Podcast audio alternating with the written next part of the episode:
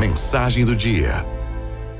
A história de Steve Jobs, o fundador da Apple e responsável por revolucionar o setor da tecnologia, foi marcada por muitas adversidades, apesar de todo o sucesso que ele fez. Talvez uma das mais emblemáticas tenha sido a sua saída da Apple, em 1985, empresa que ele cofundou nos anos 70. Anos depois, ele diria que a companhia havia sido o foco da sua vida e que aquilo, aquela, aquela demissão, aquela saída, foi devastadora. Mas também foi a porta para que várias outras coisas boas acontecessem. Quando ele foi convidado a refletir sobre o assunto, o empreendedor disse que, fora da Apple, ele conseguiu iniciar a Next, que seria comprada pela própria Apple em 1996 e ajudou a lançar a Pixar, que hoje pertence à Disney. Ele também se apaixonou e se casou nesse período. Possivelmente muitas dessas coisas não teriam acontecido se ele tivesse continuado na empresa que ajudou a fundar. Na época, Jobs, obviamente, não queria ser demitido. Ele não queria começar de novo, mas ele não teve escolha. Então foi obrigado a tirar o melhor proveito disso e transformou a demissão na melhor coisa que poderia ter acontecido a ele. Steve Jobs faleceu em 2011.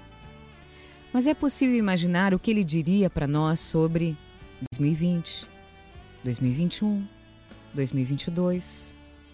Provavelmente algo semelhante ao que ele proferiu em seu discurso de formatura de, da, numa formatura de Stanford, no ano de 2005.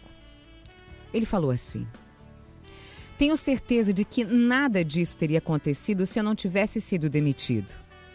Era um remédio com um sabor horrível, mas acho que o paciente precisava. Às vezes a vida acerta você com um tijolo na cabeça, mas não perca a fé.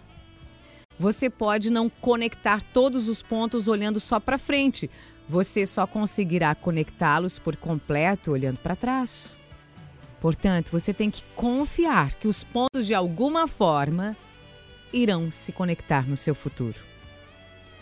Para a maioria dos empreendedores, por exemplo, os últimos anos têm sido de dificuldades.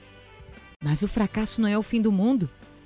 Mesmo que possa marcar o fim de um negócio, de uma ideia, de um sonho, o ponto que o fracasso representa e seu significado na cadeia de pontos que constituem uma vida depende de cada um. No momento, a mudança pode ser incrivelmente dolorosa e parecer devastadora, mas a vida acontece. Assim como 2020, 2021, 2022, anos duros de pandemia aconteceram para nós. Steve Jobs se recuperou, procurou novas oportunidades e tentou de novo, confiando que os pontos da vida se conectam. Você também pode. Embora nem sempre seja possível controlar o que nos acontece, cada um pode controlar como responde aos fatos. E se os pontos se conectarem no futuro, será uma grande alegria. Será um motivo de orgulho. Araldo FMI